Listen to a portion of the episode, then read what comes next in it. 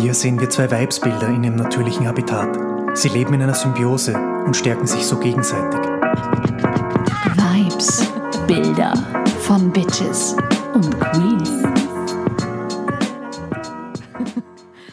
Schon wieder sind zwei Wochen vorüber. Ja, wie die Zeit verfliegt. Die Zeit verfliegt, ich wollte es auch gerade sagen.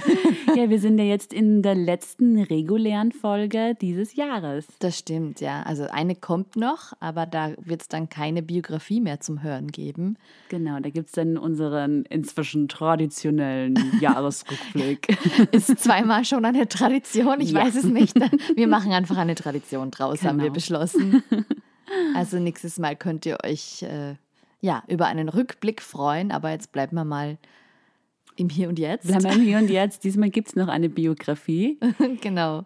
Wir sind nämlich die Vibesbilder. Mhm. Mir gegenüber sitzt die atemberaubende, oh. zarte, starke, hübsche, intelligente, ausdrucksstarke. Ausdrucksstarke. Vero. Die Vero. Und mir gegenüber sitzt die bezaubernde, fröhliche, witzige, mm, verständnisvolle und sprachbegabte Stefanie. Oh, hallo. hallo, hallo.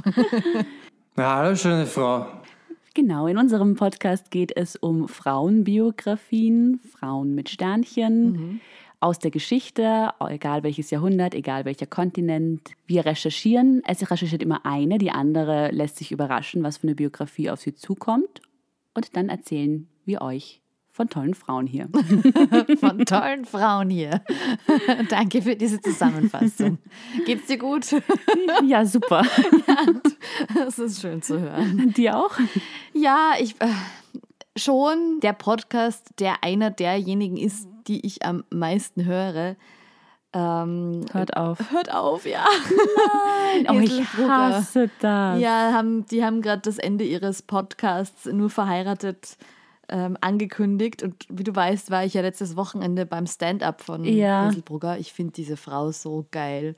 Und finde es halt dann total schade, dass sie so nicht weitermachen, aber sie, sie, wird ja nicht aufhören, Content zu produzieren. Ja, aber trotzdem. Das wird sich ja auch noch weiterhin. Ich bin noch nicht ganz durch mit der letzten Folge, deswegen. Und sie, sie teasern aber schon so ein bisschen so, es wird es wird Nachfolgeprogramme geben. Okay, okay, also gut. Aber das ist immer eine große Umstellung. Ich bin da auch immer, so große Umstellungen mag ich immer gar nicht, wenn ich dann mich so darauf eingestellt habe, einmal ja. die Woche was zu hören ja. und dann ist das plötzlich weg. Da bin ich auch immer sehr traurig zunächst. Ja, mal. es wird andere Möglichkeiten geben. Das Einzige, was ich mir denke, ach, schon wieder eine weibliche Podcasterin, die wegfällt, weißt du? Ja. So. Und umso länger müssen wir dranbleiben. Umso länger müssen wir dranbleiben. Damit habe ich den Bogen schön rübergespannt zu uns. Also wenn ihr euch denkt, hey, wir haben zu, wenigen, äh, zu wenig weiblichen Content oder wenn das irgendwann mal Gesprächsthema bei euch wird, dann empfehlt uns doch gerne weiter. Ja. Erzählt davon, dass wir auch einen Podcast haben und sind aber nicht abhängig von einer großen Plattform. Das ist, das ist der Vorteil daran, dass wir das so unabhängig hier machen. Wir, wir werden so lange weiter produzieren, solange ihr uns hören wollt. Genau, so. mit unserem Und vielleicht sogar noch darüber hinweg. genau, wir machen einfach trotzdem weiter. Einfach in den Äther hinaus irgendeinen Unsinn schmeißen und darauf hoffen, dass irgendwer anklickt und sich das anhört. Mit unserem kleinen Independent-Garderobenprojekt hier. Wir sitzen da im Kleiderschrank. Oh, immer dieses scheiß Emanzen. Die Woche hat die Vero was vorbereitet für mich und für euch. Ich habe was vorbereitet. Ja, und genau. ich bin schon ganz gespannt, was da auf uns zukommt. Wollen wir mal loslegen? Ja, leg los. Mesdames et Messieurs, nun zum Porträt eines Frauenzimmers, einer Weibsperson, einer Evenstochter. Wir wagen uns heute mal wieder nach Europa. Ich hoffe, unsere Zuhörenden werden es mir verzeihen, weil wir unsere letzten Reisen ja immer wieder mal hierher zurück gemacht haben, hatten. Ja, aber da bist du auch immer am strengsten von uns allen. ja, ich bin da mit mir selber sehr streng, weil ich mir denke so, ah, der Grund, warum ich ja diesen Podcast mitmachen will, ist, mhm. ist weil ich ja Frauen aus allen möglichen Welten und Zeiten und mhm. so beleuchten will, von denen ich sonst nie was gehört hätte. Ja. Also ich, das ist irgendwie so auch so mein Anspruch an mich selbst, dass ich Frauen finde, ähm, ja, die man sonst vielleicht nicht kennengelernt hätte. Wie gesagt, ich hoffe, ihr verzeiht mir das, dass wir heute wieder mal nach Frankreich gehen werden, äh, nach Europa zurückgehen werden. Ich erlaube mir das heute einfach mal wieder weil ich glaube, es lohnt sich auch.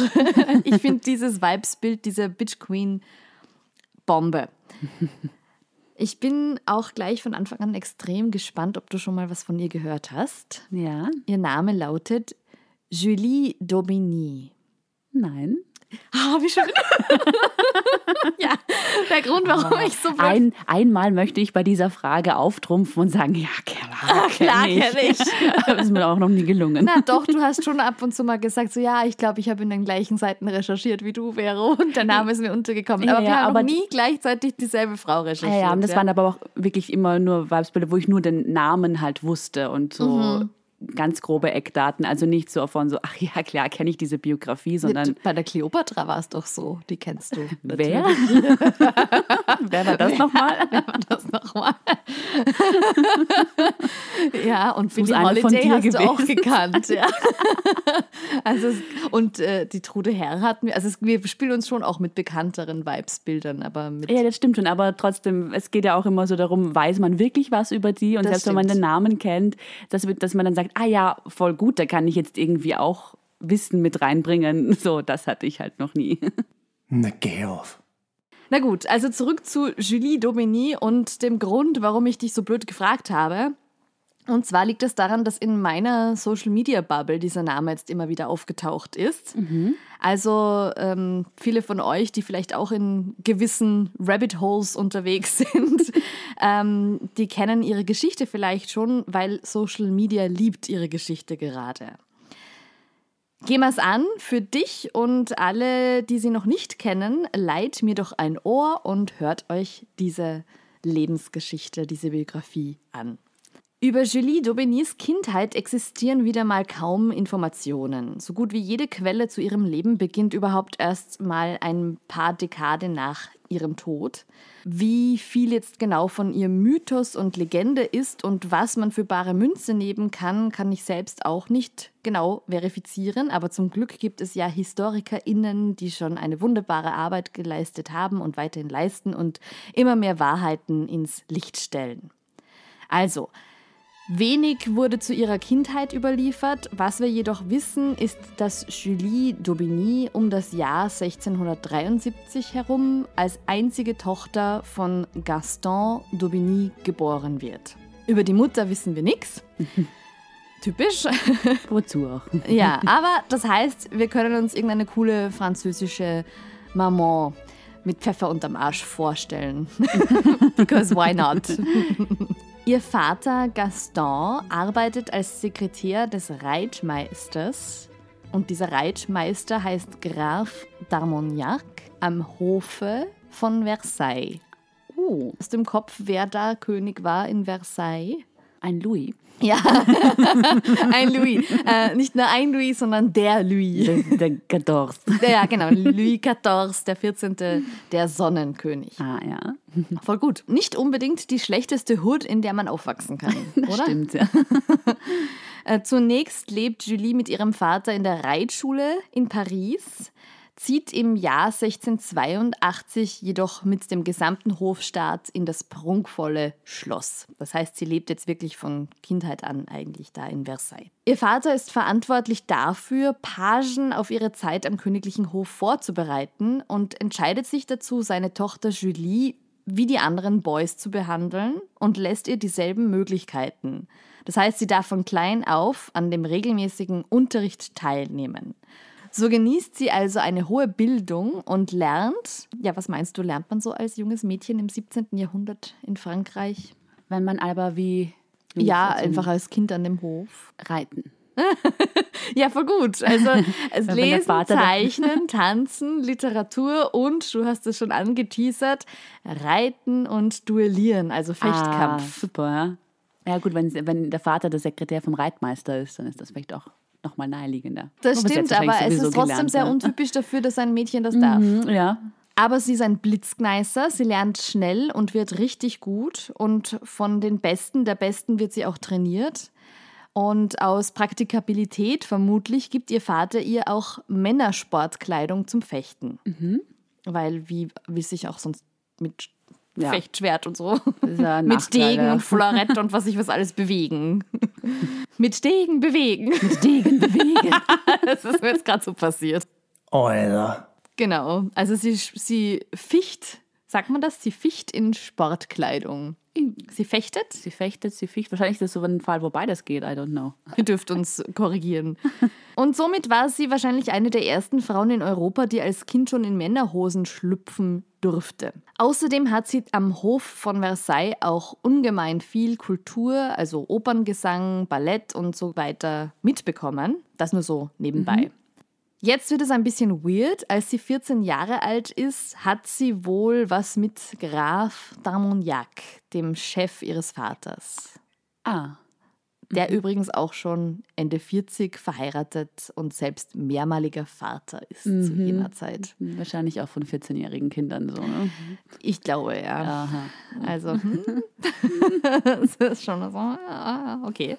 Vor allem im Boss vom Vater, das ist für den Vater, glaube ich, auch irgendwie eine sehr weirde. Ja. Hat das mitgekriegt, der. Vater überhaupt? Oder war das so eine geheime Affäre, wenn er verheiratet war? Ich, also, ich weiß jetzt ehrlich gesagt von der Persönlichkeit ihres Vaters recht wenig, aber Männer aus dieser Zeit waren irgendwie fast alle Creeps, oder? so, was man so drüber liest. Um ihr Ansehen zu schützen, lässt man sie mit dem Sieur de Maupin verheiraten, über den sie ihren Ehenamen Julie Emilie de Maupin erhält. Ihr frisch angetrauter Ehemann, der in dieser Geschichte mehr als boring und verklemmt dargestellt wird, so ein Steuereintreiber ist das, muss kurz nach der Hochzeit aus beruflichen Gründen weg oder wird weggemusst, who knows, vielleicht äh, schuft sie der D'Armagnac auch irgendwie so, so, da hast du deinen Ehemann und jetzt werden wir den Ehemann los, damit Ja. ich mit dir weiter einen Banschal haben kann, who knows.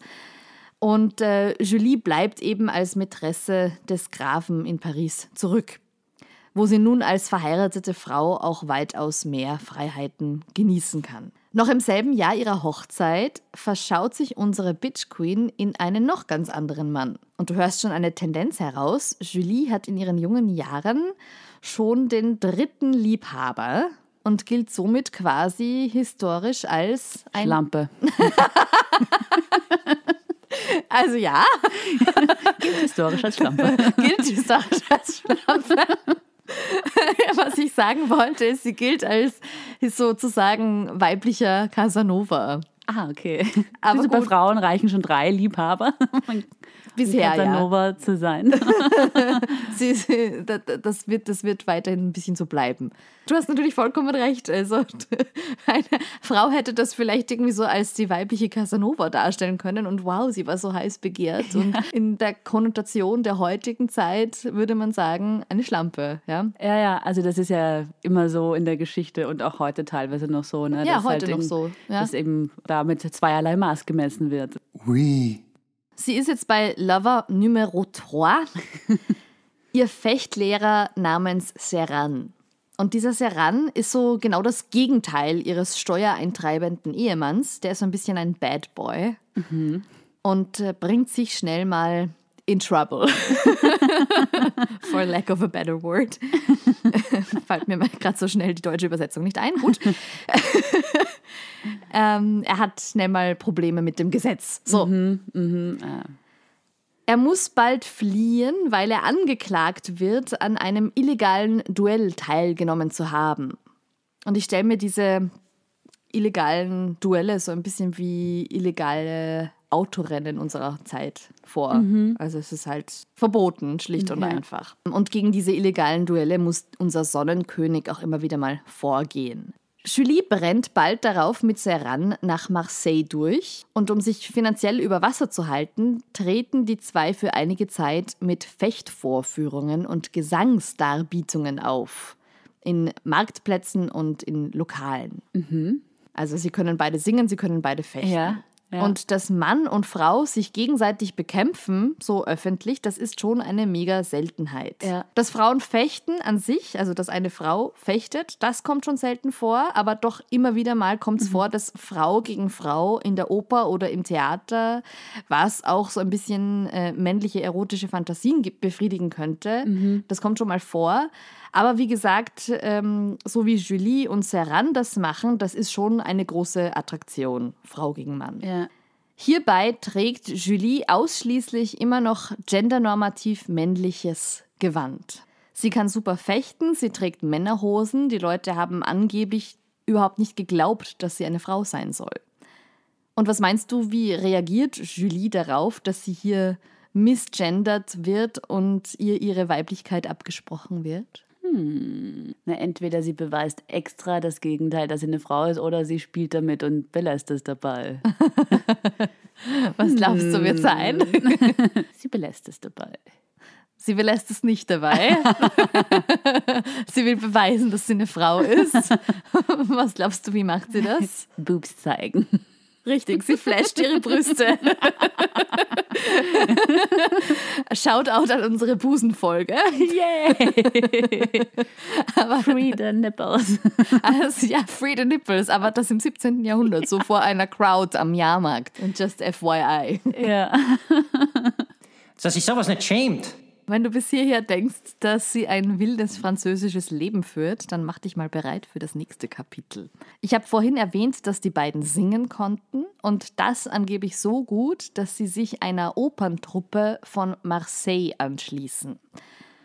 Trotz ihres wachsenden Erfolgs als wandernde Fecht- und GesangskünstlerInnen erlischt die Liebe zwischen Julie und Serran sehr schnell. Sie war zu dieser Zeit als Opernsängerin als Mademoiselle Daubigny bekannt, also ihr lediger Mädchenname.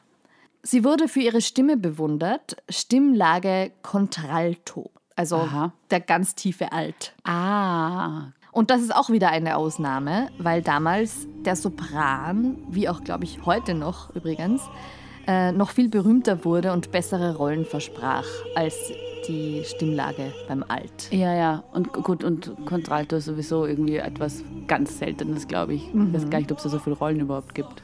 Eben. Genau. Ich glaube, mit Contralto bist du schon relativ nah am Tenor oder kannst wahrscheinlich Genau, schon ja, ja. Tenorpartien singen dann. Ja. Auf jeden Fall. Da kannst du Tenorpartien singen, ja. Ähm, für alle, die jetzt äh, keine Ahnung haben, wovon wir gerade sprechen.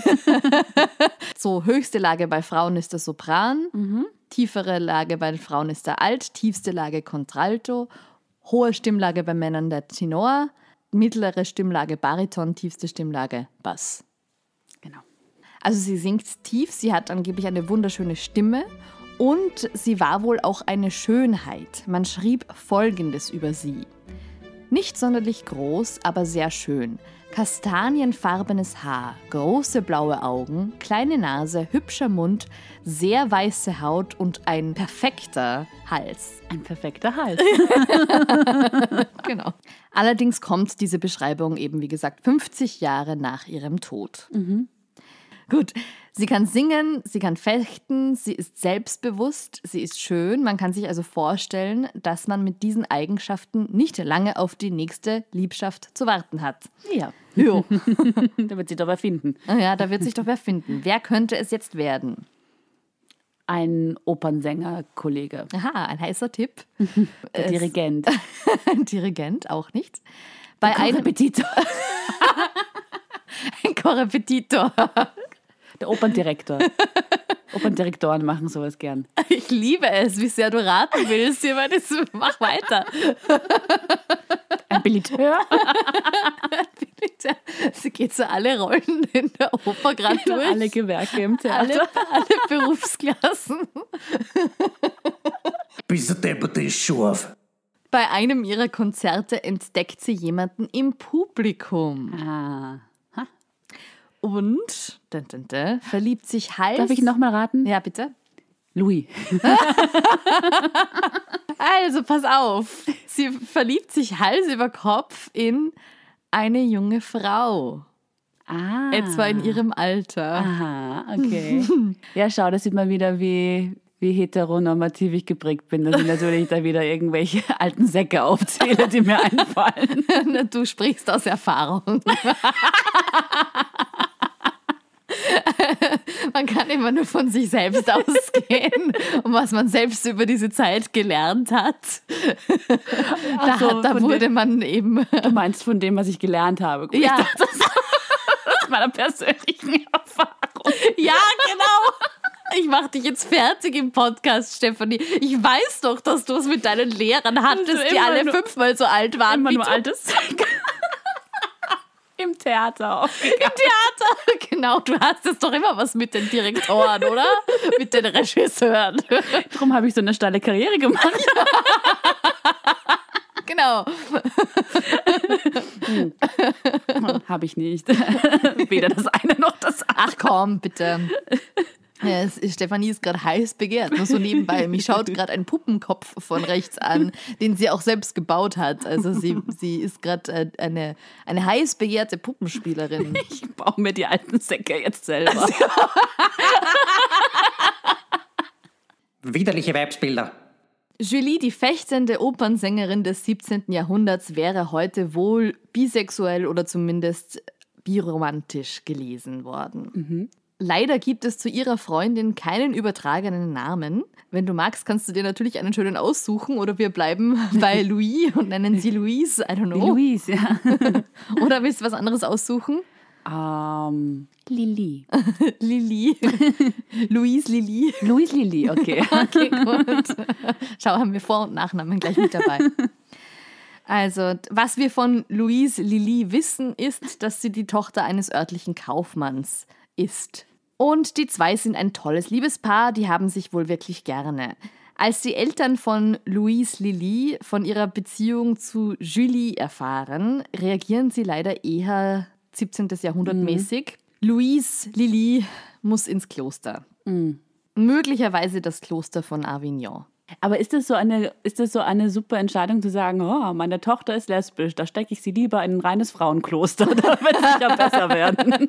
Na, servus. Und du kennst unsere Julie jetzt auch schon ein bisschen. Was macht sie? Sie entführt sie aus dem Kloster. Also Julie hackt einen Plan aus und setzt ihn umgehend um.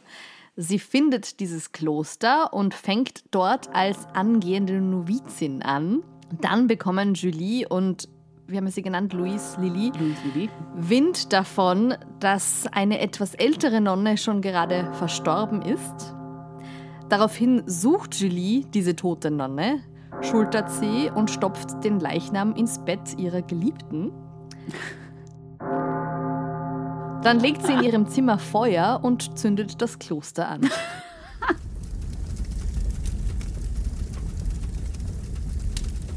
Na, servus. Na, servus. Na, servus.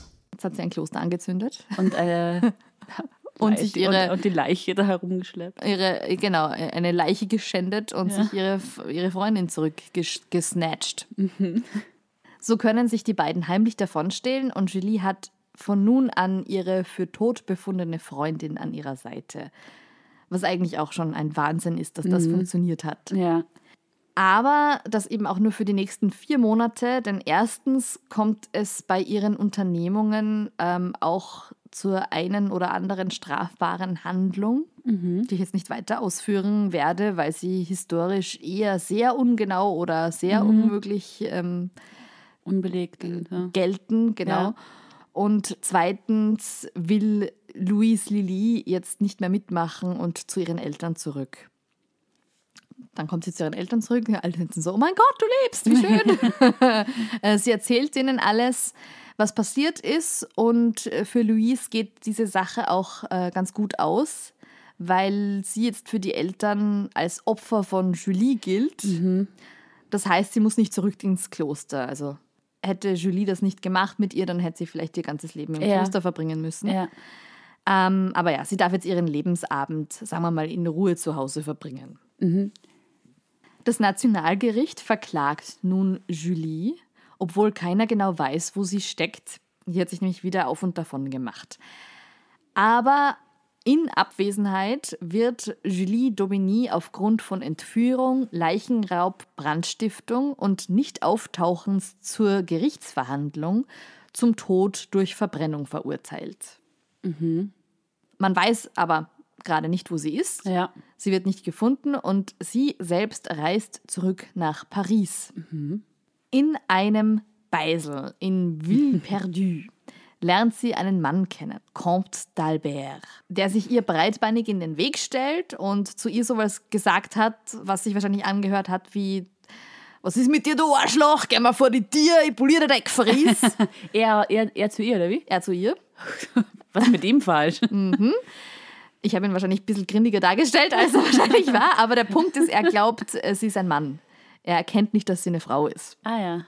Und fordert sie zum Duell heraus. Ja, und äh, Julie nimmt diese Herausforderung an und gewinnt das Duell, Yes. verletzt ihn, pflegt ihn aber wieder gesund und verbringt die Nacht mit ihm. Und danach bleiben sie anscheinend lebenslang Freunde. Also auch eine schöne Entstehungsgeschichte einer innigen Freundschaft, ähm, die irgendwie so als, I don't know, Friends with Benefits angefangen hat, wahrscheinlich. ja.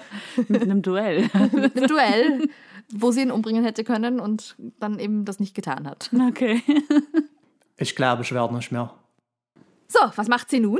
Jetzt will sie sich wieder auf ihre Opernkarriere konzentrieren und nimmt Unterricht bei einem alkoholkranken Schauspieler. Dort bei diesem Schauspieler, der ihr da wunderbaren Unterricht äh, gibt, lernt sie einen weiteren Herrn kennen. Ein, und jetzt zurück zu deiner ähm, ersten Eingebung, ein Opernsänger namens Gabriel Vivant Thévenard. Kann er was? Äh, er kann was. Ähm, ihr gefällt auch Gabrielle sehr und sie möchte diese Beziehung gerne fortführen. Nur bekommt Gabrielle jetzt das Angebot, für die Oper in Paris zu singen. Und Gabrielle dürfte, ein, ähm, ja, dürfte sein Herz am rechten Fleck haben, denn er sagt zu dieser Pariser Oper, dieser Pariser Oper ist eh weltberühmt. diese, diese komische Oper da, die in Paris steht. Zu dieser. Also eine. Also er sagt zur Pariser Oper, ich komme, aber nur, wenn Julie auch bei euch vorsingen darf. Oh. Ja. Julie dürfen wir nicht vergessen, wird aber nach wie vor gesucht Ja. und ist wegen Mordes angeklagt. Und in Paris käme sie wohl wahrscheinlich nicht so leicht davon. Und jetzt muss ich kurz ausholen und zum Sonnenkönig Ludwig XIV. was sagen, was wir in diesem Podcast ja gerne vermeiden, wenn es geht, weil der eben so eine Figur ist, über die man eh schon Ja. genug weiß. Und ähm, ich brauche ihn aber kurz für den Kontext. Also ich nutze ihn nur, damit ihre Geschichte erzählt werden kann, okay? I promise. Ludwig XIV. ist zwar ultrareligiös und meint, er sei durch die gottgegebene Monarchie am Thron, will aber gleichzeitig nicht, dass der Papst sich in seine Politik einmischt oder die Kirche überhaupt sich in seine Politik einmischt, was eine weirde Frenemy-Dynamik zwischen Kirche und Staat in dieser Zeit schafft. Und jetzt denkt sich Louis XIV, wenn ich Kunst und Kultur fördere, richten sich die KünstlerInnen mit ihrer Kritik und ihrem Gran sicher mehr gegen die Kirche als gegen mich. Also fördert er die Kunst und der kann ja anscheinend auch selber wahnsinnig toll Ballett tanzen und Ah, singen okay, ja. und äh, war ja immer, also der hatte die Oper geliebt. Und so kommt es zum Folgenden. Zurück zu Julie. Julie schreibt an Comte d'Armagnac. Falls du dir den gemerkt hast, das war der Arbeitsgeber ihres Vaters, mit dem sie einen Banschal hatte. Ja. Ob der nicht ein gutes Wort beim König für sie einlegen könnte, dass sie eben auch so eine Künstlerförderung bekommt, dass sie, so eine, dass sie eine Künstlerin sei, Ja. die gefördert werden sollte und Ja. müsse. Ja. Und Louis XIV. empfand ihre Geschichte als äußerst amüsant. Oh, wie lustig. Lustiger und perfekten Ja. Mordes angeknackt. Ja, hat ein Kloster angezündet. Wie schön. Und er hat sie dann eigenhändig begnadigt. Ah, gut. So kommt es, dass Julie 1690 mit nur 17 Jahren ein Engagement an der Opera Paris erhält. Was die schon alles erlebt hat, bist du wahnsinnig. Ja, und also wenn du dir denkst, sie ist weggegangen mit- mit 14 und jetzt ist sie 17. Also es liegen Ja, ja. de facto nur drei Jahre in dieser Ja, Zeit. ja, ja. Ah, und da schon Kloster und Flucht und ja. Fechten und Busen zeigen und Ja, all das macht sie als Teenager. Sie nimmt jetzt auch einen anderen Künstlerinnennamen an. Bisher war sie bekannt als Mademoiselle d'Aubigny. Mademoiselle, ähm, sie ist zwar ledig, aber das war bei Opernsängerinnen immer so, dass das Mademoiselle geblieben ist, auch wenn sie verheiratet waren. Jetzt nimmt sie aber den Nachnamen ihres Steuerehemanns Maupin an. Also bekannt wird sie als Mademoiselle Maupin oder überhaupt nur La Maupin.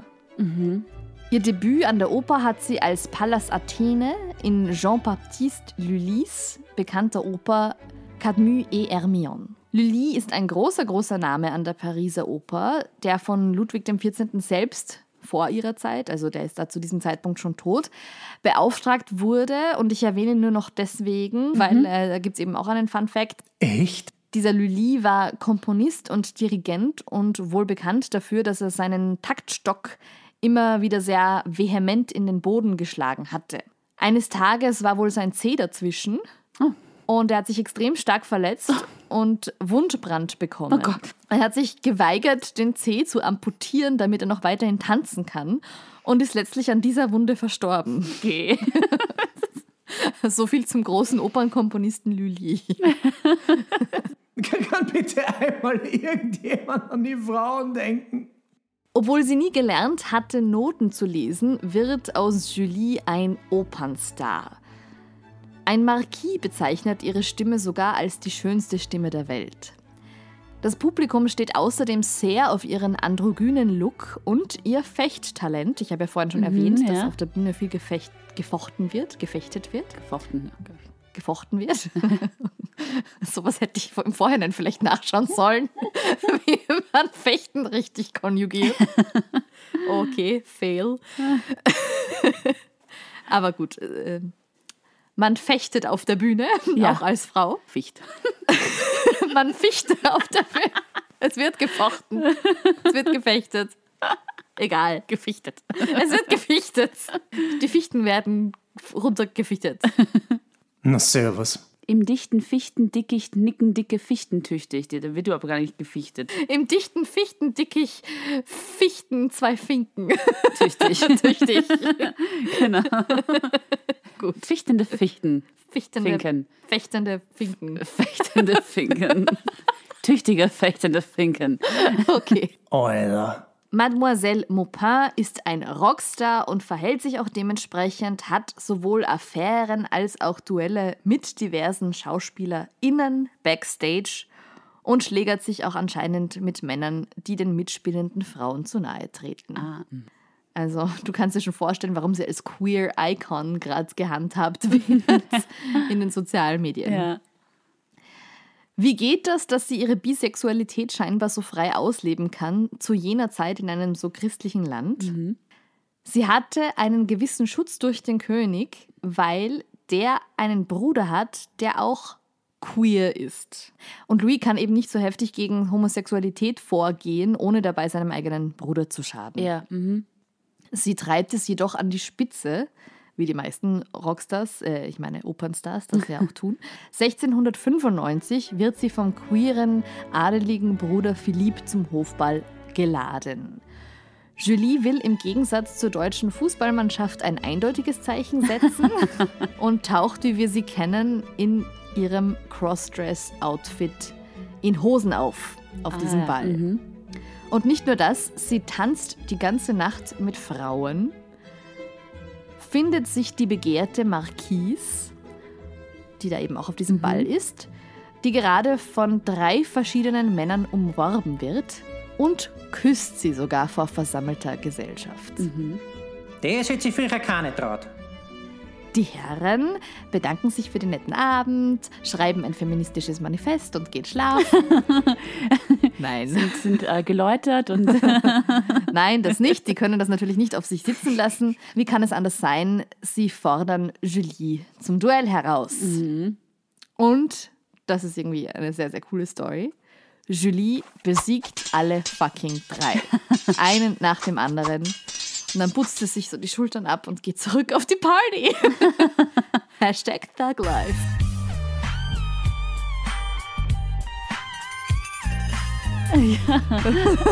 hat sie sie getötet? Ja, also d- kann sein. kann sein. Es gibt Geschichten, wo erzählt wird, dass drei Leichen entstehen Ah, okay. oder eben auch nicht. Ja, diese Nacht der drei gewonnenen Duelle ist nicht ganz so historisch hinterlegt, wie ich das gerne hätte. Äh, Es gibt keine Dokumente von diesen Toten und das sagen halt die meisten HistorikerInnen, okay, wenn da drei Männer gestorben wären, dann gäbe es davon das. wahrscheinlich schon auch irgendwie Dokumente dazu. Wir drehen aber weiterhin einfach unseren eigenen Ja, Film, genau. Ich wollte okay? sagen, die Geschichte ist gut. Die Geschichte einfach, ist gut, ja. wir bleiben mal dabei. Das ist vielleicht ein Frauenzimmer. So, jetzt haben wir aber folgendes Problem. Duellieren ist, wie wir wissen, illegal. Und diesmal ist diese Straftat nicht gegen die Kirche, sondern gegen den Staat. König Ludwig XIV. Und Julie d'Aubigny wird ein weiteres Mal zum Tode verurteilt. Ein Twist kommt nochmal. Sie findet sich ein Schlupfloch mit der Begründung, dass jene Gesetze ausschließlich nur für Männer gelten, da die Ah. Nation zu dieser Zeit noch davon ausgeht, dass Frauen unmöglich kämpfen könnten, Ja. überredet sie jetzt den König ein zweites Mal zu einer Begnadigung. also sie sagt, im Gesetz steht drinnen, Männer dürfen nicht duellieren oder Mann darf nicht duellieren. Da wird eindeutig nicht von mir gesprochen. Genau, da wird nicht gegendert. Bis heute wird im Gesetz nicht gegendert. So. Gilt alles nur für Männer. Gilt alles nur für Männer. Und mit dieser Logik muss sich der König geschlagen geben. Sie zischt aber wieder mal ab, dieses Mal nach Brüssel und äh, dort lässt sie weiterhin nichts anbrennen, wie man so schön sagt. Ihr neuer Lover ist Kurfürst Maximilian von Bayern. Dem Deutschen ist diese wilde Französin aber echt eine Nummer too much. Vor allem, weil sie jetzt voll auf Method Acting machen muss. und sich in der Brüsseler Oper in einer Vorstellung mit einem echten Dolch äh, rammt sie sich in die Rippen. Oh Gott. Also es passiert ihr anscheinend weiterhin nichts Tragisches, aber denkt sie so, oder? Mädchen, Mädchen, es reicht. Es reicht. Na, kannst du dir vorstellen. Ja, und jetzt will er einfach, er will sie einfach loswerden anscheinend. Und er bietet dir 40.000 Francs dafür an, dass sie ihn in Ruhe lässt und bitte weitergehen möchte. Ja. Das hat sie nicht ganz so happy gemacht. Sie hat ihm anscheinend diese ganzen Münzen ins Gesicht geknallt oder auf den Boden geknallt oder was auch immer, aber sie zieht weiter ihres Weges und macht sich nun auf den Weg nach Madrid. Da macht sie sich weiterhin keine Freunde. Einen Vermieter oder Hausbesitzer kann sie überhaupt nicht leiden und äh, droht dem Gewalt an, weil er ihr kein Essen kochen will. Ja, und dann hat sie eine Zeit für eine Fürstin gearbeitet als Zofe. Die findet sie aber auch furchtbar und kann sie nicht leiden. Und schmückt ihr für einen Ball die Frisur mit Radieschen statt mit Blumen, ohne es ihr zu sagen, so als Racheakt. Super. Ja, auch ein bisschen random das Ganze. Aber Alles random hier. das kann aber schön ausschauen, finde ich. So. Mal was anderes. Das ist mal was anderes. Alter, Stefanie, bitte machen wir uns das jetzt aus, wenn wir zum Opernball gehen. mit Radieschen. Mit Radieschen in Super. Ja, also ab In jetzt will ich Haaren. plötzlich zum Opernball. Genau. Jetzt klingt es dann doch wieder interessanter. Ja? Das ist vielleicht ein Frauenzimmer. Sie will eben nicht mehr als Zofe bei dieser Fürstin in Madrid bleiben, sondern sie will zurück an die Oper, ähm, geht zurück nach Paris und hat wieder einen Zoff, eine Fehde mit einem Schauspieler. Der will sie verführen, sie findet ihn aber nicht sehr geil anscheinend. Und will ihn duellieren. Er weigert sich, sein Schwert gegen sie zu ziehen und dann schlagt sie aber dennoch auf ihn ein und, und nimmt ihm seine Schnupftabakschatulle und seine Taschenuhr weg. Am nächsten Tag kommt dieser Schauspieler mit blauem Auge zurück zum Opernhaus und die Leute fragen ihn, Alter, oh Gott, was ist passiert? Und er so, ja, Alter, drei Vollidioten, urgroße Männer haben mich voll zusammengeschlagen. Und, Nein, ja. zeig. ja, aber sie so, nein, das war bitte ich alleine und packt so seine Uhr und seine Schatulle aus vor versammelter Mannschaft zum Beweis. Wird er auch noch gedemütigt. Genau. Sie dürfte aber auch mit ihren besten Freunden, wie der Gabriel, den ich vorhin ähm, erwähnt hatte, der ihr damals die Audition verschafft hat, der Opernsänger, immer wieder mal physisch geworden sein und äh, im Clinch liegen. Dem hat sie anscheinend im Streit auch mal halbert ein Ohr abgebissen angeblich. so, Beißt mir das macht Freundschaften aus. Ab. Was hast du gesagt? Ich höre auf diesem Ohr auf anscheinend nichts mehr. Oui. Eine letzte Person stelle ich dir noch vor. Die wichtigste Person in Julies Leben, Madame de Florensac. Oft beschrieben als die schönste Frau Frankreichs. Und das ist jetzt die romantischste und funktionalste und sicherste und schönste Beziehung, die sie je hatte. Sagen wir, wie es ist. Es ist die Liebe ihres Lebens. Ah, super. Schön.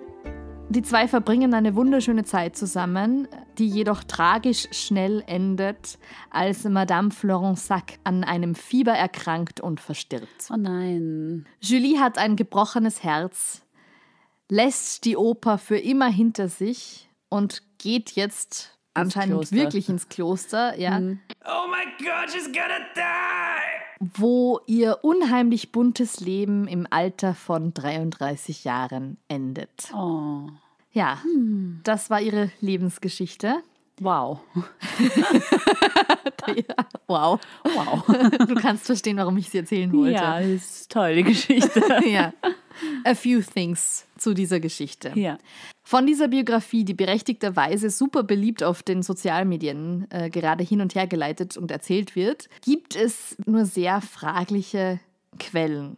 Mindestens elf Momente, die zumindest sehr unwahrscheinlich sind und die jüngsten Quellen, eben wie ich vorhin schon erwähnt habe, sind 50 Jahre nach ihrem Tod entstanden. Was als belegt gilt, sind auf jeden Fall die Beschreibungen ihres gesanglichen Talents und die vielen Rollen, die extra für sie als Kontraltistin geschrieben worden sind.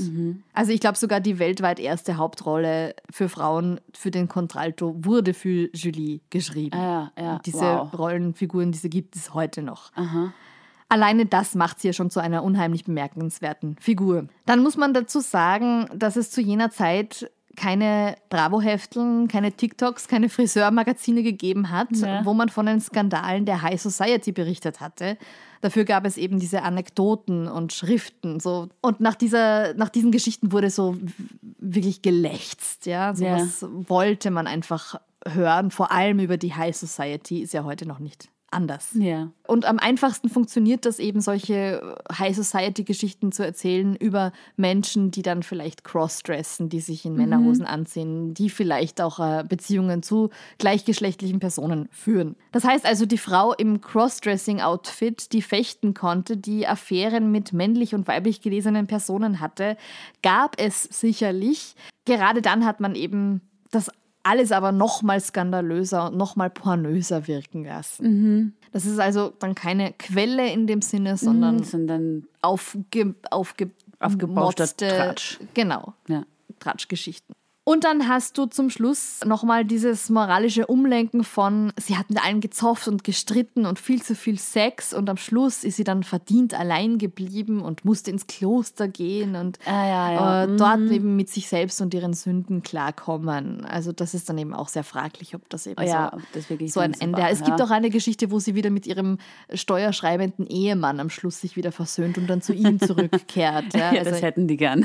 ja, je nachdem, man weiß es nicht, wie es wirklich äh, Ja. geendet hat mit ihr. Hinzu kommt, dass die Wahrnehmung aus heutiger Sicht, ein Kloster anzuzünden und mit der Freundin ähm, abzuzischen und die zu befreien, super badass wirkt. Ja. Und damals sicher noch was anderes in der Rezeption gemacht hat.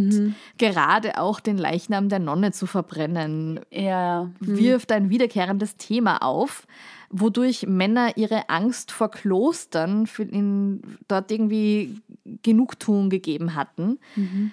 Weil das eben ein Ort war, wie du vorhin eben schon richtigerweise angesprochen hattest, wo Frauen mächtig waren und vielleicht ja sogar gezwungenermaßen lesbisch werden mussten. Ja? Also das ist irgendwie ein sehr, sehr schräges Thema für Männer und, und äh, männliche Autoren dieser Zeit gewesen. Ja, ja, ja. Und eine Frau mit viel Sexualität auszustatten in einer Zeit, wo eine Frau keine Sexualität haben durfte, könnte auch so als erniedrigender Racheakt genutzt worden sein. Vor allem bei Frauen mit Beziehungen zur Aristokratie. Also, dass man eben absichtlich im Nachhinein geschrieben hat, die war viel, die war extrem sexuell, nicht Ja. weil man es geil gefunden hat, sondern weil man sich gedacht hat, jetzt machen wir diese Frau noch im Nachhinein fertig. Ja, ja, ja.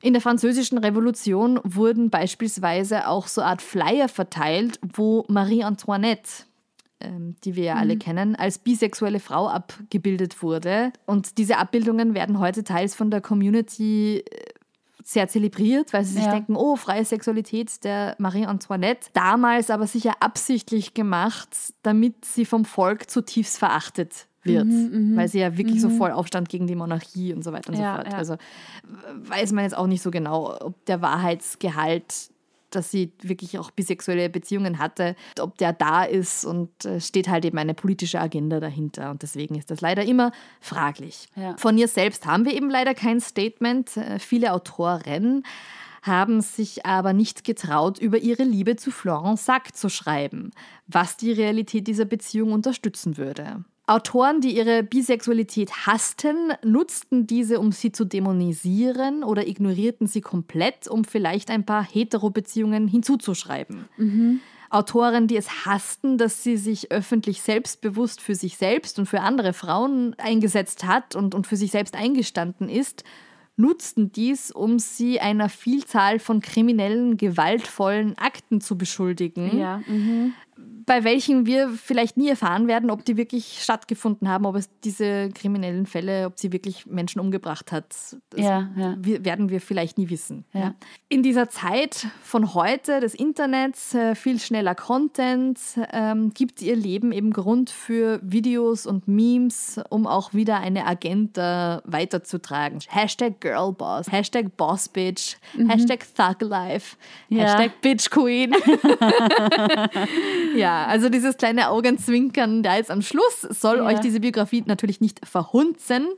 Allein schon der Fakt, dass es jemanden wie sie gegeben hat, ob mit Mythos oder ohne, ist doch schon mal Inspiration. Auf jeden Fall. Und es ist einfach auch aufgrund mit diesem ganzen Background-Wissen, ist es jetzt irgendwie auch nochmal mehr so ein, so, ah, das wäre jetzt aber wirklich spannend, die kennenzulernen oder zu wissen, wie es denn jetzt wirklich war. Ja? Genau. Also das macht ja auch jetzt gerade nochmal noch mal neugieriger. So neugierig war ich am Ende einer Biografie auch noch nicht, glaube ich. Echt? Oh, das, äh, das nehme ich jetzt mal als Kompliment. Ja.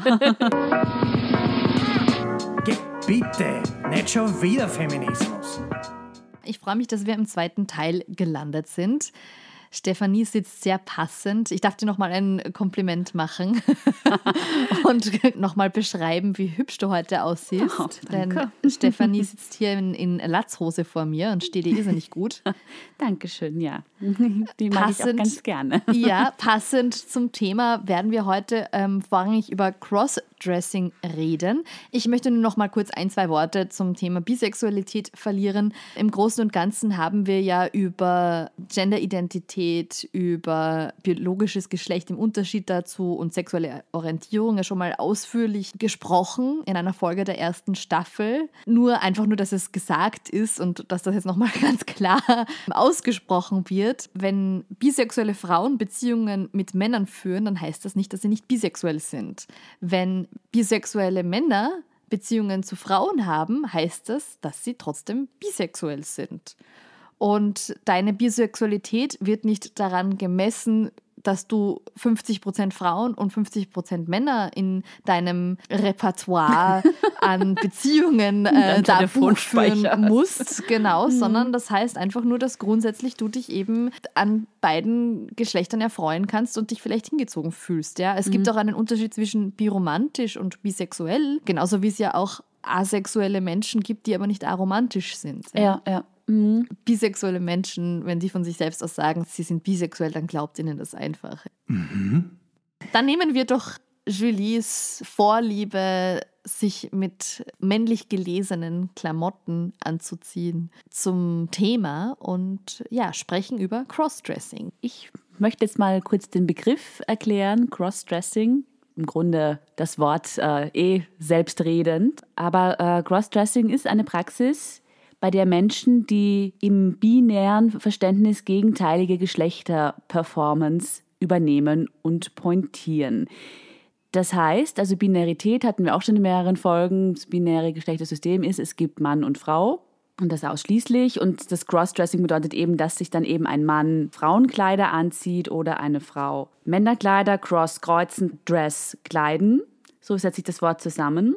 Das heißt, dieses, das, diese, ähm, diese Idee vom binären System der Geschlechter ist ja an und für sich schon überholt. Also davon gehen wir ja heute nicht aus, dass es diese zwei Geschlechter gibt und sonst nichts. Ja.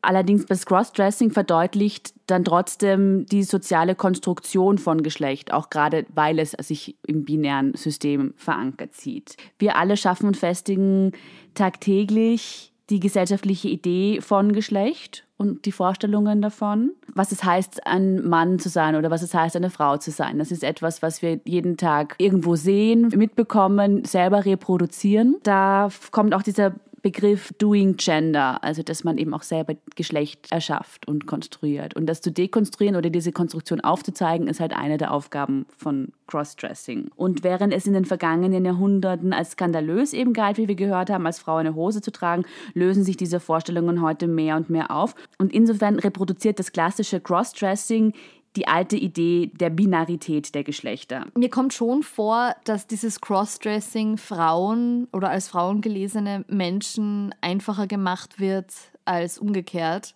Also wenn du jetzt sagst, du bist ein heterosexueller Cis-Mann, stehst aber drauf, mhm. Pumps und Miniröcke zu tragen oder, oder dir schlicht und einfach die Nägel anzumalen, ja. kannst du davon ausgehen, dass du komische Blicke bekommst von deinen ArbeitskollegInnen, mhm dass du darauf angesprochen wirst, auf jeden Fall, obwohl es äh, immer mehr, mehr aufgebrochen wird und viele Stars und Sternchen, sage mhm. ich einmal, das schon versuchen vorzuleben oder das schon lange versucht haben vorzuleben. Also gerade das mit den lackierten Fingernägeln kommt ja, immer wieder ja, mal vor. Voll. Es ist dann irgendwo auch mal ein bisschen Thema Pinkwashing gewesen, mhm. weil wenn du jetzt mhm. anschaust, Harry Styles zum Beispiel, der ja auch ein cis-hetero-Mann ist und im Ballkleid dann eben auf ja. äh, auf, auf ein, eine Show gegangen ist, haben dann eben viele Leute gesagt, oh wow, schau wie toll, er bricht die Gendernormen auf, ja. er spielt sich damit, es muss ja nicht gleich sofort als, als weiblich oder homosexuell gelesen werden, nur weil er ein Kleid anhat, was grundsätzlich eine super Sache ist.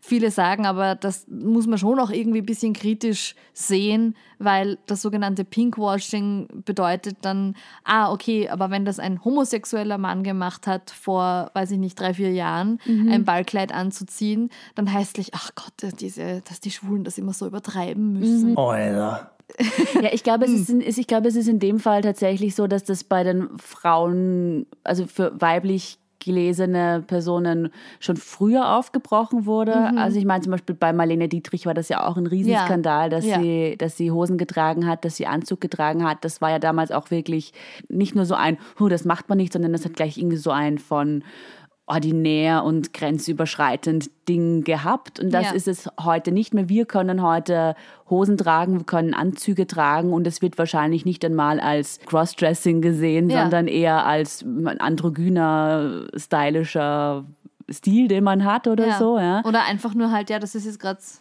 modisch. Deswegen das, genau, an, ja. Das ist ja einfach auch ein großer Teil von Feminismus, zu sagen, ja, aber schaut doch mal, wie starr diese Männerbilder sind. Genau, ja. Man muss sich immer so ein bisschen an der eigenen Nase nehmen, finde ich. Und wenn man jetzt sagt, ah, okay, wenn Kinder da sind und die wollen halt dieses oder jenes Outfit anziehen, mhm. die einfach machen zu lassen, was sie machen wollen und die nicht irgendwie gleich von vornherein äh, heteronormative Bilder mhm. aufzuoktroyieren. Das funktioniert, habe ich das Gefühl, in meiner Bubble, glaube ich, schon recht gut. Aber man muss sich dann halt schon überlegen, okay, wie würde ich denn das jetzt finden, wenn mein Cis-Partner anfangen würde, in Stöckelschuhen in die Arbeit zu gehen oder, oder im Bad mehr Zeit einzunehmen oder mhm. Make-up zu tragen?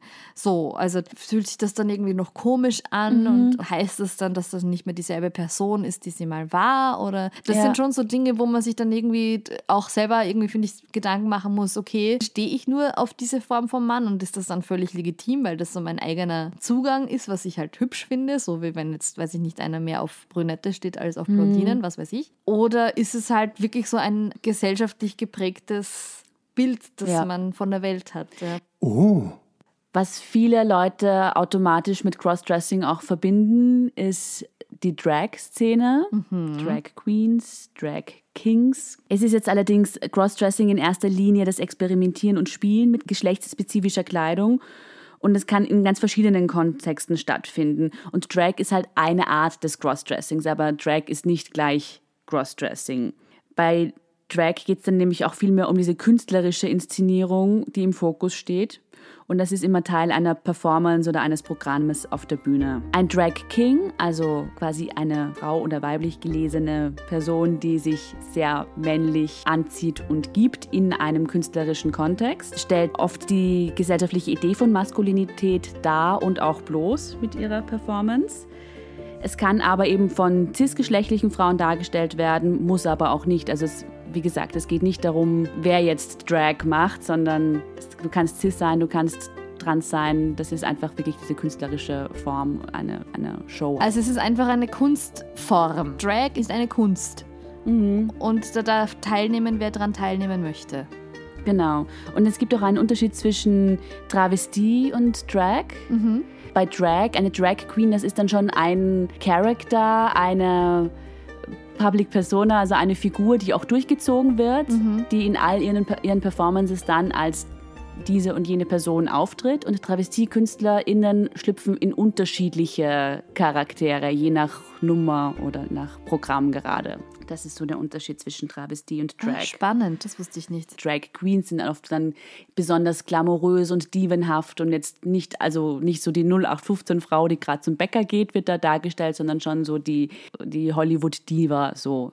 Wobei sich das schon auch ein bisschen aufbricht, habe ich das Gefühl. Also man darf schon Ja. ein bisschen spielen auch. Man darf schon spielen und es, gibt, es gab auch eine Phase, wobei da wohl auch das schon mal mehr war, wo auch eben bewusst nicht so dievenhaft als politisches Statement auch im Drag eingesetzt wurde. Ja. also wo dann eben es gibt ein paar be berühmte Drag Queens, die zum Beispiel absichtlich keine Perücke aufsetzen wollen, die Ja. absichtlich glatzköpfig bleiben oder so. Ja, ja, genau.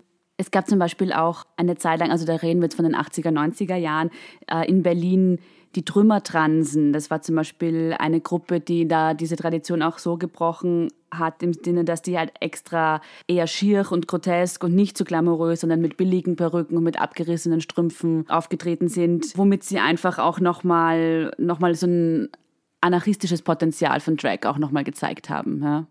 Die ist, die ist leibend, finde ich super. Wie ich zu Drag Queens, vor allem Drag Queens und weniger Drag Kings, muss ich sagen, gibt, glaube ich, auch wesentlich mehr Drag Queens als Drag Kings, zumindest im öffentlichen Raum. Äh, wie ich dazu gekommen bin, war durch RuPaul's Drag Race ursprünglich. RuPaul ist die Figur und auch die Person dahinter. Also RuPaul, die Drag Queen, die quasi als Mutter des amerikanischen Drag-Fernsehens äh, angesehen wird, ist nach wie vor im Fernsehen mit seiner extrem erfolgreichen Show unterwegs. Und das ist eine Reality-Serie, eine Reality-Show, äh, eine Competition, ja, also ähnlich wie man sich vorstellen kann, Germany's Next Topmodel, ein, einmal pro Jahr äh, findet man, wer ist die nächste RuPaul's Drag Queen. Ich habe, muss ich sagen, diesen Content sehr gerne geschaut.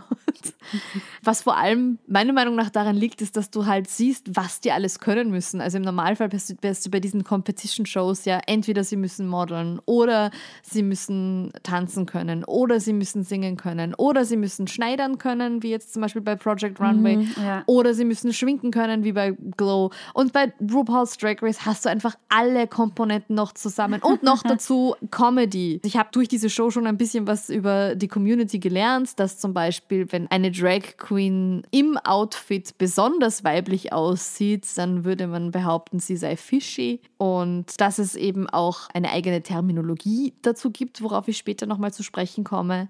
Aber dass man sich eben auch spezialisiert in seinem Drag auf bestimmte Dinge. Bist du jetzt zum Beispiel sehr aktivistisch und politisch? Machst du Comedy draus? Ähm, tanzt du in erster Linie? Zeigst du in erster Linie ganz toll geschneiderte Outfits? Das ist vielleicht ein Frauenzimmer. Also in den ersten paar Staffeln äh, wird auch noch gesungen so May the best woman win. Und jetzt ist dieses Intro so May the best drag queen win. Also so. Und äh, was ich aber an dieser Show recht gern mag ist dass sie versuchen sich zumindest zu verbessern und dass sie auch mit so einem Humor einfach drum umgehen. Ja, also sie machen sich auch immer gegenseitig drüber lustig. Zum Beispiel dass RuPaul extrem erfolgreich viel Musik rausschmeißt aber offensichtlich nicht der die beste Sängerin ist, weil einfach durchgehend auto geautotuned wird. Und ähm, Ah, ja. ja, apropos Musik wird sicher eine, eine seiner Nummern bei uns Ah, auf ja, der Bitches super, and ja. Queens and Playlist Playlist, ja. landen. genau. Du hast aber noch mehr Kritik zu dieser Serie gefunden, oder? Ich habe ähm, im Mumok-Magazin gefunden ein Interview mit Andi Reiter, a.k.a. Anita Asfinak und äh, Statements von Gerhard Brügger, der auch ein Queer-Aktivist ist. Und die haben so ein bisschen auch über die Tradition des Drag geredet und haben sich dann so ein bisschen kritisch auch RuPaul gegenüber geäußert, indem sie gemeint haben, es ist halt dadurch im Mainstream angekommen, was prinzipiell jetzt auch eine gute Sache ist, weil es für Sichtbarkeit sorgt. Es hat aber wohl dadurch so einige, einige Subgenres oder so auch so länderspezifische Drag-Traditionen so ein bisschen überrollt, weil alles, was man dann heute so als Drag kennt, ist halt nach diesem amerikanischen Beispiel gut für die Sichtbarkeit, dass es diese Community gibt, dass es auch ein ähm, heterosexuelles Publikum erreicht, aber dennoch die Vielfalt geht laut den beiden so ein bisschen verloren dadurch. Auch interessant war in deren Interview, dass die so auch davon geredet haben, dass es so eine ähm, Tradition des Lehrens und Weitergebens irgendwie gibt, ja, weil das ja oft, also gerade auch noch in Zeiten, als das halt wirklich dazu geführt hat, dass Leute von Familien verstoßen wurden oder was überhaupt sogar noch kriminell war. Ist es ja teilweise immer noch so, ja. Ja, genau, in manchen manchen Staaten ist das noch so, ja. Ähm, dass da auch irgendwie so dann so eine, die Community hilft sich selbst und die Leute, die schon länger dabei sind, die erfahrener sind, geben ihr Wissen dann irgendwie weiter.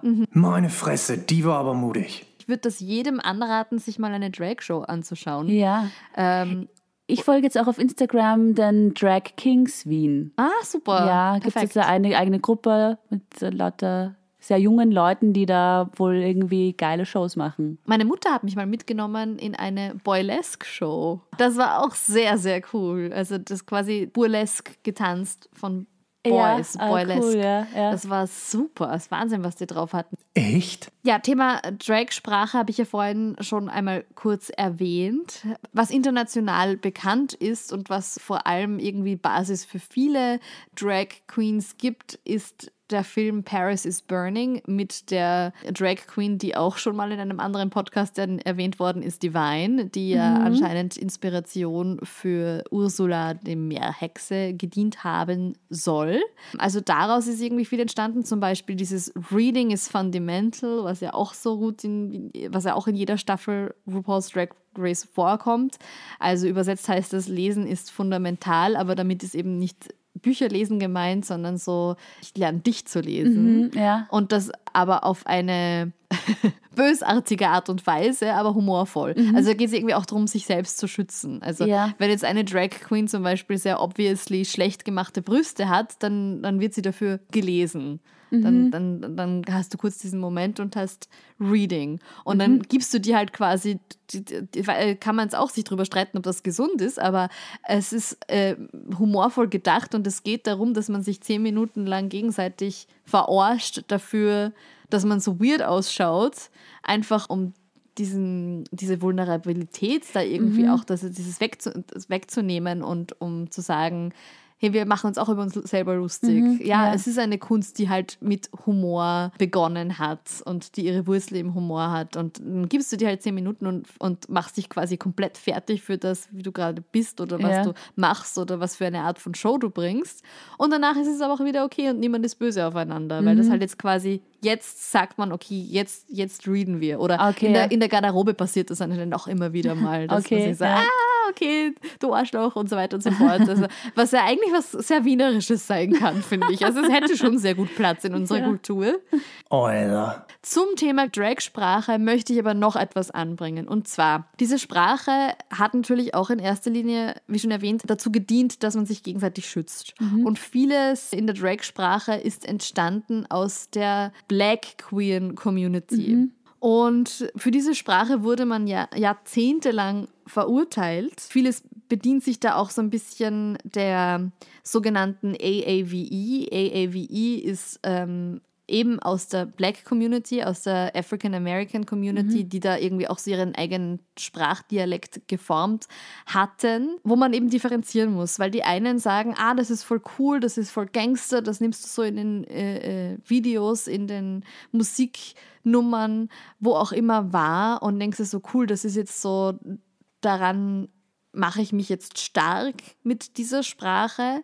Die ist aber entstanden über Erniedrigung irgendwo Mhm, auch. Ja? Also die haben für diese Sprache, die heute als cool gilt, wurde früher lang behauptet, du kannst kein richtiges Englisch. Was ich euch mitgeben möchte und kann, ist, dass man darauf achtet, dass Sprache sich natürlich ständig weiterentwickelt und sich gegenseitig beeinflusst. Und das heißt nicht, dass man das jetzt aufhalten soll. Einfach nur, dass man darauf schaut, okay, wodurch kommt dieses Wort jetzt auch in meinen eigenen, in mein eigenes Vokabular dazu, ja. dass ich das ständig nutze.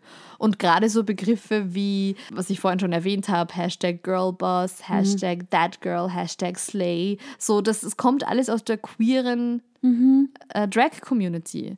Und diese Begrifflichkeiten haben sich halt da, da teilweise weiße Medien vor allem zu eigen gemacht und damit irgendwie massenhaft Geld verdient, weil sie halt jetzt irgendwie auf irgendwelche äh, Glitzertaschen raufschreiben, Slay Queen, so in die Richtung. und ja. äh, äh, sagen, okay, jetzt können sich die äh, Frauen als Feministinnen fühlen. Ja. Was nicht heißt, dass man das jetzt nicht mehr sagen darf, ja, aber einfach nur zu wissen, woher kommt das und Ja. was bedeutet das jetzt, wenn ich mit dieser Sprache umgehe. Einfach nur diesen Gedankengang einfach mal zu machen, wäre, glaube ich, nicht unwichtig. Oh, immer dieser scheiß Emanzen. Die Drag Queen Community war nicht immer so willkommen heißend mit der Trans Community, wird es aber immer mehr. Und da aber nochmal quasi zu differenzieren, dass man als Transfrau auch Drag machen darf, beziehungsweise dass Drag ja einfach nur die Kunstform ist und welche eigene Genderidentität du hast, dass das nichts damit zu tun hat, dass haben jetzt auch gesagt, weil man Drag macht als Kunstform, wenn man eine Drag Queen ist, ähm, weiß ich nicht, Samstagabend, dass man dann nicht gleich automatisch trans ist oder eine Transperson ist, das muss man eben auch wissen. Und ich habe jetzt absichtlich Transperson gesagt, weil ähm, ja, das wird natürlich auch oft als transsexuell bezeichnet, hat aber nichts mit der Sexualität zu tun, sondern heißt, hat einfach mit deiner eigenen Genderidentität zu tun. Zu dem Thema Trans und Transakzeptanz auch und Transräume sind jetzt auch immer wieder verschiedene Begriffe oder Akronyme in Umlauf und in aller Munde, die wir auch nochmal erklären wollen. Das erste ist Flinter, Flinter mit Sternchen auch zum Schluss, also Flinter Sternchen. Das ist auch ein Akronym eben, also Akronym, um auch das nochmal zu erklären, bedeutet, dass du die Anfangsbuchstaben von bestimmten Begriffen zusammentust und das daraus ein Wort bildest. Und äh, Flinter steht eben für Frauen, Lesben, Intersexuelle, nicht-binäre, trans und agender-Personen. Also für alle jene, die aufgrund von Geschlechtsidentität patriarchal diskriminiert werden. Der Begriff Flinter wird oftmals verwendet, um deutlich zu machen, wer in bestimmten Räumen und in bestimmten Veranstaltungen willkommen ist. Also es gibt dann Veranstaltungen, die sind eben für Flinter-Personen, einfach damit die einen geschützten Raum, einen Schutzraum haben, wo sie über ihre Diskriminierung reden können, über die Marginalisierung, der sie ausgesetzt sind. Und dass es dann eben manchmal wichtig ist, Räume zu haben, wo keine heterosexuellen Cis-Männer dabei sind, weil eben es auch um einen Austausch geht, der nicht immer für alle Ohren bestimmt ist. Das Gender-Sternchen zum Schluss eben soll dann auch noch all jene Personen inkludieren, die sich da jetzt durch die Begriffe nicht angesprochen gefühlt haben, aber, aber eben dennoch aufgrund ihrer Geschlechtsidentität in einer patriarchalen, heteronormativen Mehrheitsgesellschaft marginalisiert werden. Prinzipiell klingt das ja nach einer schönen Idee. Natürlich gibt es da auch immer wieder irgendwie Probleme dabei. Ein Problem ist, dass sich die Cis-Männer manchmal darüber aufregen, dass sie dann in gewissen Räumen nicht erwünscht sind. Ja? Und sprechen da dann davon, dass es dem Prin- Prinzip der Gleichberechtigung widerspreche, dass sie in gewissen Räumen nicht dabei sein dürfen. Wo man aber auch sagen muss, fast alle Räume, die es gibt, sind für hetero-cis-Männer offen und oft nur für sie offen. So, also jetzt hört auf rumzuheulen. gönnt den anderen auch mal was. Ja, also von Exkludierung sind wir natürlich auch keine Fans. Es geht ja darum, dass wir immer die Männer mit dabei haben wollen, grundsätzlich. Aber ich denke jetzt daran, dass ich bei der sexuellen Aufklärung ähm, mit 12, 13 auch im, im Biologieunterricht gesessen bin, einen männlichen Biologielehrer hatte und dann kam irgendwie eine was war denn das? Ich glaube, eine Psychologin dazu und hat gesagt, ja, sie will jetzt quasi über die weibliche Sexualität sprechen, ob wir wollen, dass die Männer im Raum bleiben. Und wir natürlich als zwölfjährige Mädchen haben gesagt, nein, bitte nicht. Nein, ja. raus, ja. Ja, raus hier, weil es einfach unangenehm ist, Ja, ja, voll, ja. äh, vor allem für zwölfjährige Mädchen jetzt irgendwie darüber zu sprechen, was jetzt genau mit deinen eigenen Tagen passiert und was es bedeutet und so weiter und so fort. Und Ja. äh, das heißt natürlich nicht, dass zwölfjährige Jungs nicht lernen sollen, was eine Regel ist, ja, und Ja, was ja. eine Periode und eine Periode im Gegensatz zur Regel. Ja, alle Männer, alle Männer, die zuhören, sind gerade so Voll okay, verwirrt. Fuck, ich kenne mich doch tatsächlich nicht aus. Was ist der Unterschied? Was ist Menstruationstasse? Was?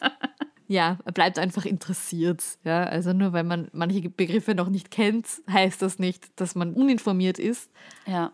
Aber interessiert zu bleiben und versucht, also ich meine, die Intention macht's aus, oder? Ja, voll. Aber eben, ich finde es schon gut, dass bei gewissen Themen, ähm, und sei es auch nur ein Buchclub, auch mal als ein reiner Flinterraum ist. Ja. So, ja? Ja. Das tut schon etwas mit der Art, wie diskutiert wird, wie sich auch gleich Hierarchien bilden oder nicht bilden. Ich sag jetzt mal, Cis-Männer, die da ein bisschen aware sind, wissen es eh selber. Ne? Also ein Raum verändert sich halt je nachdem, wer in dem Raum drinnen ist. Und es Voll. ist einfach okay, einen Schutzraum auch mal zu haben. Es ist Ja, nicht ich würde mich auch nicht beleidigt und fühlen, wenn jetzt quasi äh, Ja. queere Personen sagen, sie wollen mal unter sich über gleichgeschlechtlichen Sex sprechen Ja, und voll, wollen genau. die Vero gerade nicht dabei haben, dann verstehe ich das. Ja, Ja, voll. Ja. ich bin natürlich immer höchst interessiert, aber habe das dann einfach auch zu begreifen, dass äh, ich nicht immer und überall dabei sein muss. Ja. Ja.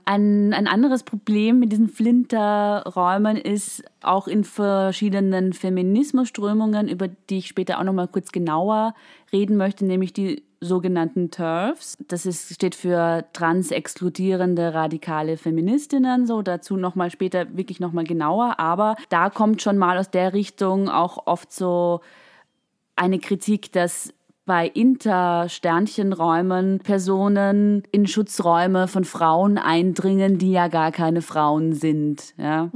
Das ist halt auch einfach ein total schwieriges Argument, weil Transleute sind einfach noch mal mehr Gewalt und Anfeindungen und Marginalisierung ausgesetzt als Frauen und es passiert de facto, es gibt dann auch Zahlen dazu, es passiert de facto nicht, dass Frauenschutzräume unsicherer werden, wenn Transleute drinnen sind, aber diese Angst von, da könnten ja dann Cis-Männer sich als trans äh, ausgeben, um in Schutzräume einzudringen, das ist irgendwie ein Argument, das sich da aus irgendwelchen. Gründen auch hält. Ja. Ja. Vor allem auch bei dem Toiletten.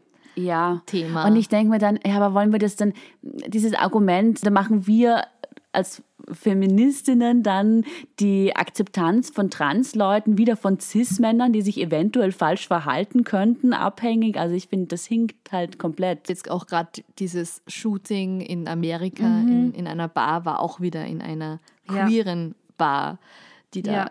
ähm, betroffen war von Gewalt. Also die sind einfach viel mehr Gewalt ausgesetzt und ich glaube, dass von Gewalt bedrohte Personen einfach auch einen Schutzraum haben dürfen Ja. und müssen. Ja, auf jeden Fall. Ich habe da auch zum Beispiel eine Zahl, dass ähm, von Oktober 2020 bis September 2021 weltweit mindestens 375 trans- äh, und genderdiverse Personen getötet wurden. Also die sind großer Gewalt und Gefahr ausgesetzt. Und auch die Zahl von Suiziden und Suizidversuchen in der Trans-Community ist absurd hoch. Ja. Ja. Also das, äh, diese, diese Angst der TERFs ist halt auch wirklich einfach Unberechtigt. unberechtigt. Ja. also ich meine, jede Angst ist berechtigt, aber sie steht in keinem Verhältnis. Ja, sie steht in keinem Verhältnis und man müsste sie halt irgendwie einfach anders diskutieren und nicht so behaupten. Ja. Auf jeden Fall aufgrund von diesen Vorurteilen oder von diesen Einschränkungen, die da oft irgendwie ausgesprochen werden, sind auch dann gerade Transpersonen und männlich gelesene Inter- oder Nicht-Binäre und Art-Gender-Personen stehen dann vor der Aufgabe, nicht ganz genau einschätzen zu können, wenn da steht, es ist ein Flinterraum, ob der wirklich auch für sie offen ist und ob sie da auch wirklich willkommen sind, weil es kann auch eben, selbst in diesen geschützten Räumen aufgrund von diesen Vorurteilen passieren, dass du angefeindet wirst oder dass du irgendwie Diskriminierung ausgesetzt bist. Deshalb gibt es inzwischen auch immer wieder Interräume, wo dann halt also Cis-Frauen auch nicht erwünscht sind. Und gerade zum Thema Turf, also die klassischen Beispiele, die man so kennt oder von denen man, wo man halt spricht, dass es Turf sein sollen, wären Alice Schwarzer, die wir eh auch schon mal besprochen haben bei unserem Podcast, weil es diesen großartigen Film gibt. Also den, den finde ich nach wie vor empfehlenswert, wobei super. das Trans-Thema da außen vor bleibt. Ähm, Ja, auch, auch relativ bewusst. Das wurde Bewusst, wohl ja. auch während der Dreharbeiten erst so groß, die Diskussion. Ja, also der, der Film ist auf jeden Fall ähm, schön und gut, gemacht. gut gemacht und schön zu schauen. Aber dieses Thema wird halt ausgespart. Ja? Ja. Und andererseits J.K. Rowling. Ich glaube, es hat damit angefangen, dass sie sich lustig gemacht hat darüber, dass eine Zeitung geschrieben hat, es gibt gratis Tampons für menstruierende Menschen. Und sie dann irgendwie gemeint hat, dass man kann doch auch einfach Frauen sagen. Und wo dann aber viele gesagt haben, ja, ich men- menstruiere auch, aber ich bin keine Frau. So. Genau, oder ich bin eine Frau, aber ich menstruiere nicht. Ne? Ja. Also Ja. Ja, und das ist ähm, mit J.K. Rowling ist das irgendwie auch immer, immer wieder ein Hin und Her. Sie bringt auch immer wieder das Argument mit, da werden dann Frauenräume von Männern durchsetzt. Ja? Trans, exkludierende, radikale Feministinnen. Es ist aber eben jetzt auch kein, keine Selbstbezeichnung, sondern es ist eine Fremdbezeichnung, Ja. dieses Wort. Ja. Ähm, Also TERFs es, es selber. Sowohl J.K. Rowling als auch Alice Schwarzer würden sich sicher nicht selbst so als der, bezeichnen. genau, die be bezeichnen sich selber als genderkritische Feministinnen. Mhm. Und sie lehnen die Beschreibung TERF auch ab. Wie gesagt, das ist eine Zuschreibung. Da sind wir ja normalerweise auch irgendwie vorsichtig mit Zuschreibungen, nehmen lieber, nehmen lieber die selbstgewählten Begriffe. Ja. Wobei es natürlich, ja, TERF das als Begriff schon auch etwas für sich hat. Und genderkritisch darf man ja auch bleiben, wie gesagt. Also darum geht es ja gar nicht. Aber es ist halt trotzdem so schade, dass es dann gleich so radikalisiert rüberkommt, weil äh, sowohl Alice Schwarzer als auch J.K. Rowling ja so wahnsinnig viel für den Feminismus getan haben. Ja, ja, ne? ja, voll. Das ist kein leichter Weg zu einer Transition. Es ist kein leichter Weg von der Entscheidungsfindung her. Es ist kein leichter Weg, das äh, durchzukriegen. Es ist kein leichter Weg, das dann auch wirklich ähm, das ganze medizinische über sich ergehen zu lassen. Das ist nichts, was irgendjemand leichtfertig macht. Und das wird halt so oft so abgeschrieben, so den, den Transleuten Ja. durch diese Argumentation, weil eben die Das, als Transfrauen... hätte man das zwischen Tür und Angel entschieden, weil es Genau. halt gerade modern ist. Oder Genau, so. genau. Die Transfrauen, die wollen halt einfach in die Frauenräume und die Transmänner, die wollen halt einfach ähm, auf der Gewinnerseite des Patriarchats auch stehen. So, aber das stimmt ja nicht. Das tun sie nicht. Das ist äh, ein harter Weg und schwere Entscheidungen, um die mit vielen Anfeindungen und mit vielen Konflikten und inneren Konflikten auch zu tun hat. Also it's not that easy. Ja. It's not that easy. Gab es jetzt auch, ich war leider nicht dort, aber es hat total spannend geklungen. Vielleicht gibt es jetzt auch nochmal im Werk X gab es ähm, in Begleitung zu einem Stück, wo es auch in, um dieses Thema geht, einen Workshop davor für CIS-Leute, um sich mit der Trans-Thematik, mit Transleuten, von Transleuten geführt auseinanderzusetzen. So. Also auch Sehr das cool. mit den Leuten, die es betrifft, durch die sich die Sachen erklären lässt und nicht über deren Köpfe hinweg, wie Ja, halt ja. bei jedem Thema. Ja, das machen wir jetzt quasi Machen de wir facto jetzt- auch. machen Also wir wir auch, sitzen ja. auch da und sprechen über die Trans-Community und Ja. haben jetzt niemanden da, der mit uns aus eigener Erfahrung sprechen kann. Genau, aber wie man sich die Quellen sucht, wo man nachliest. Genau. Also eben eher nachlesen bei Texten oder Interviews von Leuten aus der Community als jetzt von Leuten, die auch nur über die Community reden. Na, geh auf. Wir kommen dann eigentlich zur Playlist, oder? Ja, also was ich vorhin schon erwähnt habe, ist RuPaul, möchte ich gerne mit reinnehmen. Mhm. Ähm, ah, ich könnte natürlich schauen, dass ich eine Opernnummer, eigentlich müsste eine Opernnummer Oh dazu, ja, das wäre aber auch schön. Ja, schöne, schöne, ähm, Ich werde ich mir eine raussuchen. Ich kann jetzt Wie- nicht wie- sagen, aus wie- welcher Oper genau es wie, war, kommen wie war wird. die Stimmlage nochmal? Contralto. Contralto, eine schöne Contralto-Arie. Schauen wir mal, ob ich eine finde. Aber auf irgendwas Opernlastiges wird auf jeden Fall raufkommen. ja, super. Ein weiteres Muss, obwohl der eigentlich schon bei uns auf der Playlist ist, ist äh, jemand, der sich schon lange mit Gendernormen gespielt hat und vor allem auch als Kunstfigur aufgetreten ist und eine, den ich ganz, ganz, ganz, ganz toll finde. Es ist David Bowie. Der muss eigentlich auch Ja, drauf, oder? voll. Ein kleiner Hinweis noch ähm, zu unserem Instagram-Account. Erstens hat sich die wahnsinnig tolle Stefanie wieder eine richtig coole Arbeit angetan. Und stellt Frauen äh, im Adventkalender bereit. Wir sind ja mittlerweile schon ein paar Tage in den Dezember hinein. Wenn ihr wissen wollt, was die ersten paar Tage war, klickt auf unseren Instagram-Account vibesbilder.podcast und da haben wir drum so Highlights drinnen und da ist auch der komplette Adventkalender vom letzten Jahr auch noch drin. Ah, ja, also könnt ihr super. euch durchklicken. Ja, das ist jetzt eigentlich auch nochmal ein Anliegen, dass ich es dazu sage, damit das nicht in Vergessenheit gerät. Wir posten nach wie vor weiterhin immer wieder Videos zum Iran und zu den Frauen im Iran. Vor allem, weil auch gerade sehr viele falsche Informationen in die Welt geraten. Deswegen, ich weiß, es ist belastend und anstrengend und schwierig und man kann sich nicht immer mental damit auseinandersetzen. Aber es ist alles, was wir tun können. Also wenn ihr euch einfach ein bisschen mehr Content dazu anschaut und die Videos teilt, das das Beste, was man machen kann, weil ja, Ja. Recht viel mehr bleibt uns leider nicht übrig. Ja, stimmt, Auf ja. Demonstrationen kann man gehen und wenn ihr euch weiterhin informieren wollt und eine coole Biografie über eine Frau aus dem Iran hören wollt, äh, klickt nochmal ein paar Folgen zurück. Genau. Wir versuchen euch natürlich weiterhin zu informieren. Das Thema wird sicher nächstes Mal auch nochmal vorkommen. Ja. Wir werden euch aber sicher trotzdem eine schöne Adventzeit, eine Adventstunde einrichten können Ja. für unseren feministischen Jahresrückblick. Also es wird nicht nur schrecklich sein. Ja. I promise. Wird auch ein bisschen gemütlich vielleicht. Ja, das wird toll. Können wir Kekse backen miteinander oder Ja, sowas. das klingt immer gut auf dem Und hoffnungsvoll ins nächste Jahr einfach Genau. übergehen. Da wird endlich alles gut. Ich freue mich auf die nächste Folge mit dir, Stefanie. Ich mich auch. Gut.